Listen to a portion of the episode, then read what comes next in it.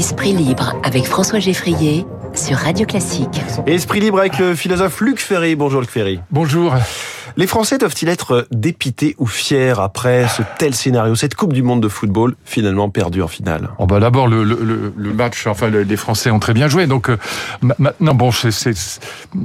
Mais ce sentiment qu'on ressent qui est quasiment... Euh, irrationnel de, de fierté, on hurle dans C'est parce qu'on se sent représenté par une équipe de foot, ce qui n'est pas mon cas du tout, donc j'ai du mal. Vous n'êtes pas du tout foot, hein, non, pas du tout, tout à l'heure en rigolant, mais c'est pas du tout quelque chose qui vous affublé d'une malédiction, mais, mais je le regrette vraiment, c'est pas pas un discours d'un télo prétentieux euh, hostile au peuple, mais il y a rien au monde qui m'ennuie plus qu'un match de, de, football, mais peu importe. Mais ce sentiment de, de, savoir que 20 millions de Français sans doute, on aura les chiffres ce matin, sont devant une télé hier. Voilà, et moi ce qui me fascine, et là ça m'intéresse énormément, parce que ça je trouve, je trouve ça en effet tout à fait même philosophiquement tout à fait passionnant, sans vouloir être cuistre, c'est le fait que des centaines de millions de gens du fin fond de l'Australie jusqu'à oh. Londres, en passant par New York, Buenos Aires ou Paris ou, ou Rome ou Madrid, vont pousser le même hurlement au même moment devant leur poste de télévision parce que Messi ou Mbappé a marqué un but. Donc il y a quand même quelque chose d'extraordinaire.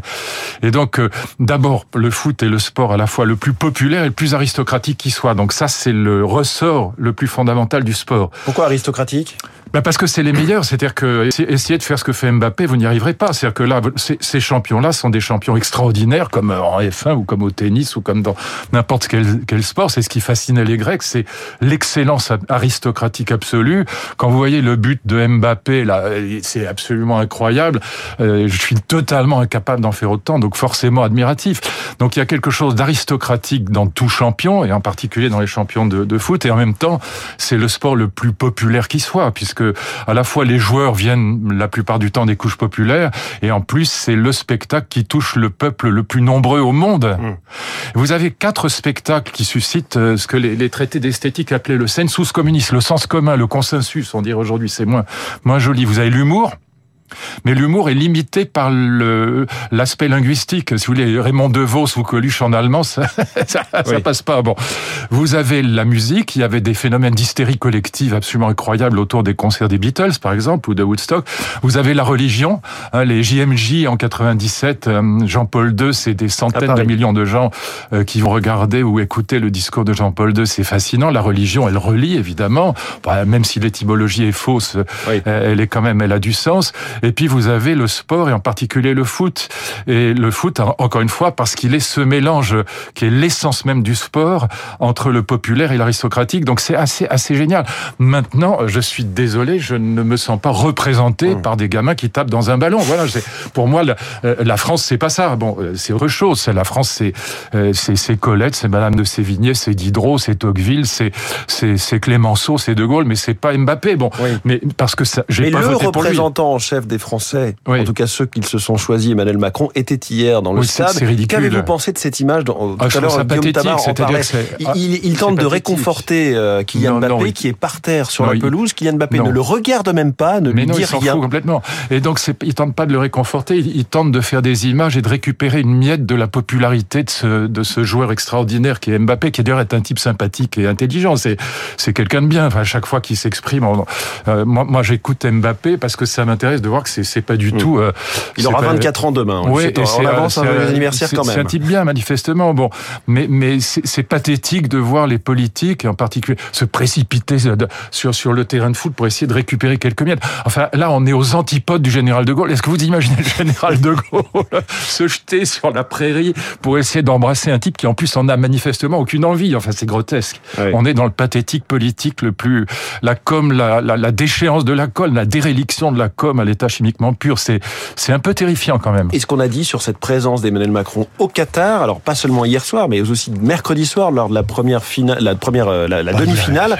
Euh, on a dit que ça renforçait la légitimité du, du, du, Qatar malgré les polémiques, malgré les milliers de morts sur les chantiers de la Coupe du Monde, malgré la, la, répression des homosexuels. Ça, mais moi, moi là-dessus, j'ai pas de jugement de, de, valeur parce que le, le, métier de président de la République est un métier extrêmement compliqué, extrêmement difficile. Il y a des, des impératifs diplomatiques, il y a des impératifs de de communication. Je, je, je ne lui jette pas la pierre sur ce sur ce plan-là, mais mais aller sur le terrain pour faire des photos, essayer d'embrasser quelqu'un qui n'en a manifestement aucune envie. Enfin, tout ça est mmh. assez, oui, c'est pathétique. Ça, je suis désolé de le dire. En revanche, bon, qu'un président de la République euh, assiste à un match de foot. Alors, c'est vrai qu'au Qatar, il y a il y a des enjeux, il y a des enjeux économiques, il y a des enjeux diplomatiques, il y a des enjeux géopolitiques euh, qu'on maîtrise mal si on n'est pas à la place d'un président de la République. Et moi, là-dessus, je ne lui jetterai pas la pierre. Mon camarade euh, Danny Cohn-Bendit, qui lui est beaucoup plus macronien que moi, était assez hostile, euh, notamment à cause des phénomènes de corruption, mais pas seulement aussi. On sait que la, la construction de ce stade a, a entraîné la mort de, de, de centaines de, mmh. de, malheureux. Le journal de Guardian parle de 6500 morts C'est une horreur. Voilà, et donc on n'est pas obligé non plus d'en rajouter dans la dans l'adoration du Qatar. Alors Luc Ferry, vous vouliez nous parler aussi ce matin de ce qui s'appelle Chat GPT, je le dis à l'anglaise. Oui, il vaut mieux le dire à l'anglaise en français, Sinon, ça fait chat GPT. Voilà, je l'ai dit. ChatGPT, on va le dire comme ça à l'anglais, c'est un logiciel d'intelligence artificielle qui permet à qui on peut poser des questions. Oui. Par exemple, je donne un exemple pour que nos, auditeurs comprennent à quel point ce logiciel est puissant. Il a, il a étudié des milliers de textes, etc. Je lui ai écrit ce matin parce qu'on lui envoie des messages, il nous répond Bonjour, peux-tu me préparer trois questions à poser à Luc Ferry que je dois interviewer ce matin sur Radio Classique? Réponse Bien sûr, voici trois questions que vous pourriez poser à Luc Ferry lors de votre interview. Monsieur Ferry, vous êtes connu pour votre engagement en faveur de la laïcité et de la liberté de conscience. Quels sont selon vous les enjeux actuels de la laïcité en France et comment les aborder. Deuxième question, vous avez écrit de nombreux hein. ouvrages sur l'histoire de la philosophie et sur l'actualité de ces grands courants. Est compte, il connaît votre bibliographie.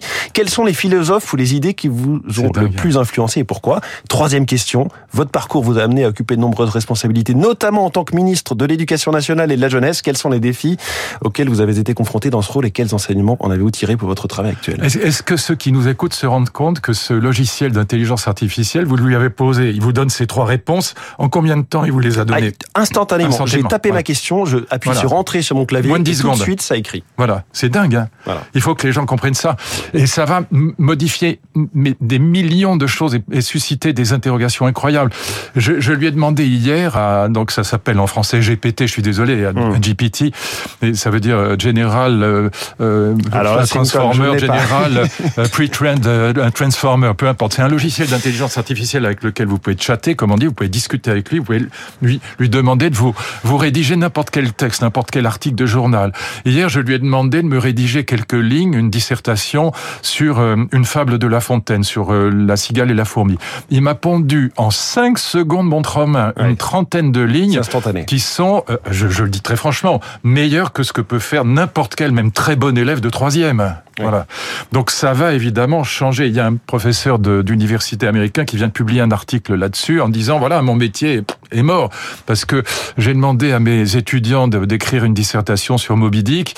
J'ai demandé à GPT de le faire et puis il m'a sorti trois pages qui sont absolument parfaites et qui sont en plus. Et là, sachant que si on n'est pas satisfait, on peut demander de régénérer une réponse. Exactement. Donc on a potentiellement une deuxième dissertation. Exactement. Donc il n'y a pas de copier-coller. Exactement. a pas de, de, Bien sûr. En plus, si vous êtes un élève un temps, un temps soit peu intelligent, c'est ce que c'est ce qu'on faisait quand on trouvait la traduction latine dans le gaffio ou dans le ou grec dans le bailli, on, on, on, changeait un peu les mots pour que le prof ne, ne s'en aperçoive pas. On peut gaver le texte qu'il vous donne, mmh. mais il peut le modifier, il peut le corriger, il peut l'augmenter. Vous pouvez discuter avec lui. Mais donc vous pensez que ça va ruiner toute éducation? C'est ah, ça va changer. En tout cas, il, il, si j'étais ministre de l'Éducation, oui, je réfléchirais évidemment à ce que ça a bouleversé.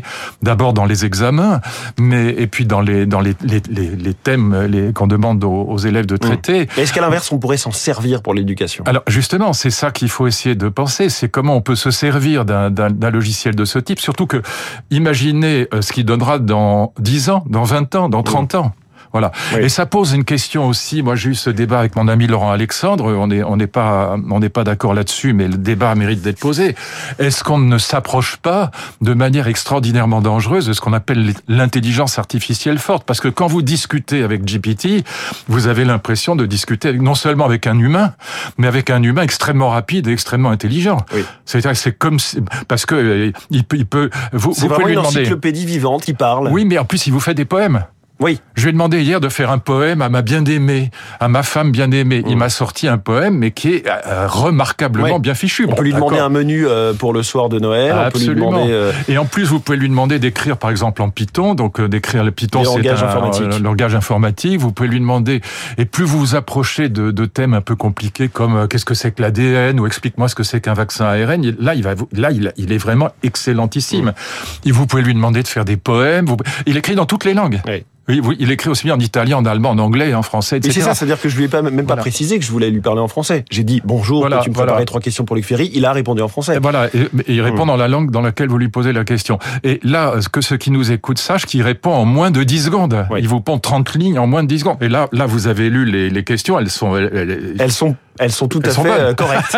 Et puis elles ont, il a puisé dans votre CV. Il allait savoir que vous aviez écrit des livres, que la laïcité, ministre de l'Éducation nationale. Voilà. Et je lui ai demandé quelle question puis-je poser à Luc Ferry à propos du football. Il me dit le football est souvent considéré comme un vecteur de l'identité nationale et de l'unité. Qu'en pensez-vous et comment cela se traduit-il dans les compétitions internationales Voilà, bah voilà. C'est tout ce dont on vient de parler en début de, et, de conversation. Et donc, il peut vous faire un article de journal remarquablement bien fait que vous pouvez vous-même, après évidemment, vous pouvez le mettre à votre sauce, vous pouvez le corriger, vous pouvez l'améliorer si vous voulez. Il a pour l'instant cette petite limite par rapport à un article de journal, c'est qu'il se limite aux connaissances jusqu'à l'année 2021. Donc, je lui ai demandé qui avait gagné la Coupe du Monde de football 2022. Il était incapable de me le dire. En revanche, 2018, il se souvenait que c'était la France. évidemment.